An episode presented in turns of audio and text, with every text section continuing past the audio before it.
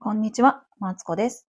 人生ずっと伸びしろしかないということで、ここでは毎日をハッピーにするためのヒントをベラベラベラベラと話しています。ということでね、おはようございます。今日も始めていきたいと思います。いやね、昨日ね、あのーやろうかなって、か配信やろうかなと思ったんだけど、あの、子供がね、熱を出しまして、そう、お休みさせていただきました。すいませんでした。ありがとうございます。ね、なんかね、えっ、とね、せ、あ、そうそうそう、病院に行ったんですよ。っていうのもね、あの、前日にね、何やったかな腕が、え足が痛いって言ってて。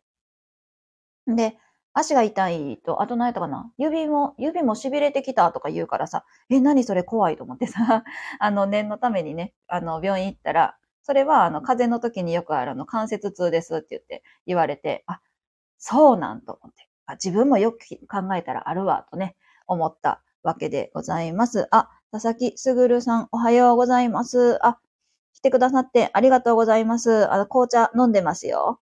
紅茶？ハーブティーか。飲んでますよ。あの、そうそうそうそうそう。たまにね、えっ、と、あ、何やったっけ？ポットに入れて飲んでいます。あ、ありがとうございます。そうなんですよ。でね、今日は、えっと、自分、じゃじゃじゃ、そんなわけでね、そう、子供が昨日はいたので、えっと、今日からね、我が家は、あの、我が家は発信ということでやりたいなと思います。で、今日は、えっと、えっと、何やったっけ自分の人生に100%責任を持つという話をしたいと思います。よろしくお願いします。えっとね、自分の人生にね、100%責任を持つっていうのはですね、今までね、あのー自分の、今までの人生って、あの自分で選んで自分で決めてきた、なんていうの、決断の繰り返しやなって思うんですよね。なんかさ、私はさ、なんか、流されるままに生きてきたって思ってたんやけど、ずっと。そうそうそう。なんかね、なんかいろいろありますよ。流されるエピソード。学生の時ね、あのーここ、ん？私ね、本当は専門学校行きたかったんですよね。高校生時代に。そう。で、だけど、あの親にね、自分、親は、えっと、大学に行ったことがなかったんですよね。高校からそのまま働き出して、で、なんか大学生活に憧れてたから、あの、私にもね、大学生活をや、にもじゃないも。私にはか。大学生活を送ってほしいということでね、あの、言われましてね。で、私は、あの、専門学校ですごい行きたかったのに、イラッとして、ね、なんかね、目の前にね、ちょうど学校、その、ある学校の、えっ、と、何？オープンキャンパスの何、何やったっけ？ありますよ、みたいな封筒来てたんですよ。んな、私、ここに行くわって、親に叩きつけた、その封筒のね、に書いてあった学校に、大学時代はね、通いました。そうなんですよ。あ、じゅうかさん、おはようございます。来てくださってありがとうございます。そう、そんな感じでね、えっと、大学も、えっと、なんていうの？偶然というか、まあ、その場、その場その場で決めて、ほんで、あ、おはようございます。えっとね、あとはね、あの、なんならね、高校はね、あの、なるべく、こう、遠くに、えっと、今の学区より遠くに行きたいっていうことでね、は半ばそれだけで選んだんですよね。とか、あの、一番最初の、えっと、社会人になった時ね、就活、私は大学3年の秋ぐらいからかな、してたんですけど、で、いっぱい落ちまくって、えっと、唯一受かった会社に来たんですけど、あ、行ったんですけど、なんでかっていうと、なんでその会社かを、会社を選んだか。当時私は心理学を学んでいて、えっと、あれなんですよ。全然ね、えっと、その会社は、あのあれと関係なかったんですよね。えっと、えー、何やったっけ？そう、心理学と関係ない会社に来たんですよ。そう。えっと、あ、ジューカさんありがとうございます。朝のウォーキングに来てるので、もうグリーンチョしますね。あ、ゆっくり聞いてください。出入り自由な感じでお願いします。ありがとうございます。そう、えっとですね。で、心理学なんですけど、ん？心理学科に通っていたけど、卒業した後は、えっと、あれあれ何やったっけ？プログラマーの道に私は進むんですよね。そう。で、なんでね、そんな畑違いの場所に行ったかっていうと、あの、就活で落ちまくってた時にね、えっ、とね、あのー、あ、そうそうそうそう。ずーっとさ、会社一覧を見ててね、ぼーっとね、ネットでくるくるくるってこう、スクロールしてたら、え、これ名前かっこいいみたいな感じで、あの、応募した先で、偶然ね、文系の女性を募集してたんですよね。で、受かったというね、話なんですよ。なんか、偶然じゃないですか？そう。でね、なんか、そうやって、私結構ね、流されてきたなって思ってたけども、一つ一つの選択って全部、こう自分が選んだことやなって、こう今になって思うんですよね。そうそうそうそう。なんかさ、そうそう。なんかよく考えたら、そのプログラマーっていうのも、中学かな、高校時代かな、結構夢見てて、で、あの、実際ね、大学もね、そういうプログラム系、なんていうのメディア系か、の授業もよく出てたし、そうそうそう、すべて必然ですよねあ。ありがとうございます。そうなんですよ。なんかね、そんな感じで、あの、なんか自分で選択してきたことやなーって思うんですよね。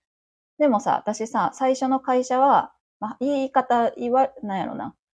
何にも考えずに言うと、まあ、外れっちゃ外れな会社。で、結構、えっと、体育会系の、あのー、会社でですね。で、当時、私はその、何、がっつり文系で、なん、なんていうのかな。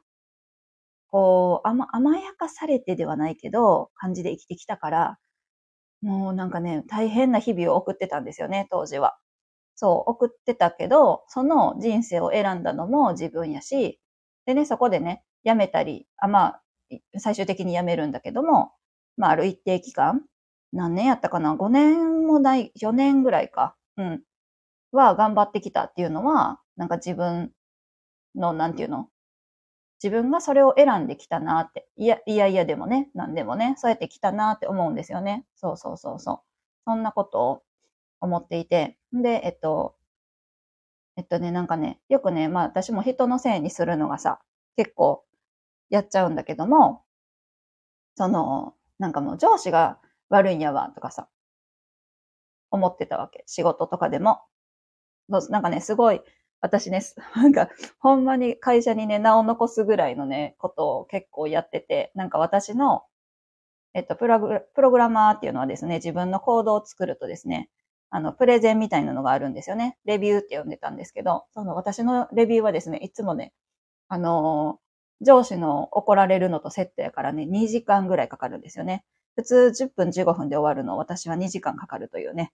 あの なんか、そう、なんか謎の時間を過ごしたりとかしたけど、それも、なんていうの？自分の責任というか、なんだろうな。そんな気が今ではしてるけど、当時は、もうあの上司が悪いんやわ、とかさ、思ってたんですよね、ずっと。うん。そうやってやっぱ、なんか、人のせいにしてたけど、まあ自分が悪かったんやなっていうか、自分がそうやって会議を引き伸ばすような道を、まあ、選んだやなーってこう、今はね、改めて思うんですよね。そうそうそう。っていうのが、あのー、なんかね、思、最近思ったんですよ。で、なんか、なんで思ったかっていうと、私はですね、あのー、若い頃は仕方がないですね。それも学びですものね。そう。そうなんですよね。あ気づきがあって成長しますから。そうなんですよ。なんかね、そうですよね。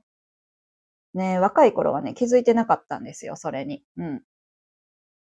で、大人になって、まあ、まあそうか、みたいな感じで気づいたというか、まあ今は気をつけてるんかな。なるべく気をつけるようにしてるんですけど、そうそうそう。気づけるまでずっと反面表、反面教師だらけになるし。ってことでな、きっと。あ、類は友を呼ぶ。なるほどですね。なるほど、なるほど。そうそうそう。なんかね、ずっとね、思ってたんやけどさ。なんか最近さ、こう子供自分の子供を見ててさ、うちの子はなんかね、なんかものすごい自己肯定感高いんですよ。なんかね、うん。で、できない、できてないやんとかね、私つい言っちゃうんですよね。そう、親はさ、言っちゃうけどさ、いやでもこれはできてたし、みたいな。すごいね、できてるところを見つけるのが得意なんですよ。で、それはね、人も結構うん、得意な気がする。そのお友達とかも、なんかこういうところはできてるよ、みたいな、うん、のがね、得意な気がしていて。で、なんかね、それって、こう、子育てにおいてさ、それってさ、成長するのにいいなって思ってるんですよね。いいな？なんていうの？いい、いいな？なんかうまいこと出てけえへんわ。と思ってて、で、それは、えっとね、あのー、習い事でね、やっぱり、えっと、お友達とかを見てるとさ、あのー、うまくできないときにさ、なんでできないんだよ？とか、なんか、今のはあいつが悪いとかさ、まあ、球技での習い事言ってるんですけど、なんか、ボールが悪いみたいな感じで、ラケットが悪いとかね、言い、言いがちなんですよね。そう、そうそう。お友達がね、言ってるのを見てて、なんやろうな。いや、え、ちゃうやろって、今なら思うんですよ。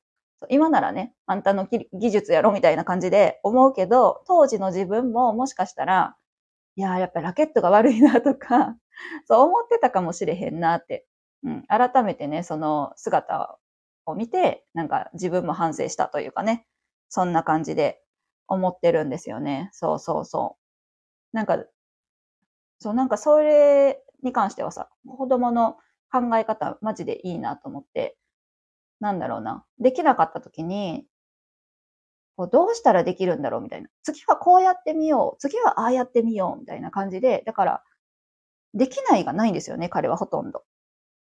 なんか、頑張ってたらできたよ、みたいな。なんかそれってすごくないですか？できるんだと思って。ね、頑張ってたらなんかわかんないけどできたよってよく言うんですけど。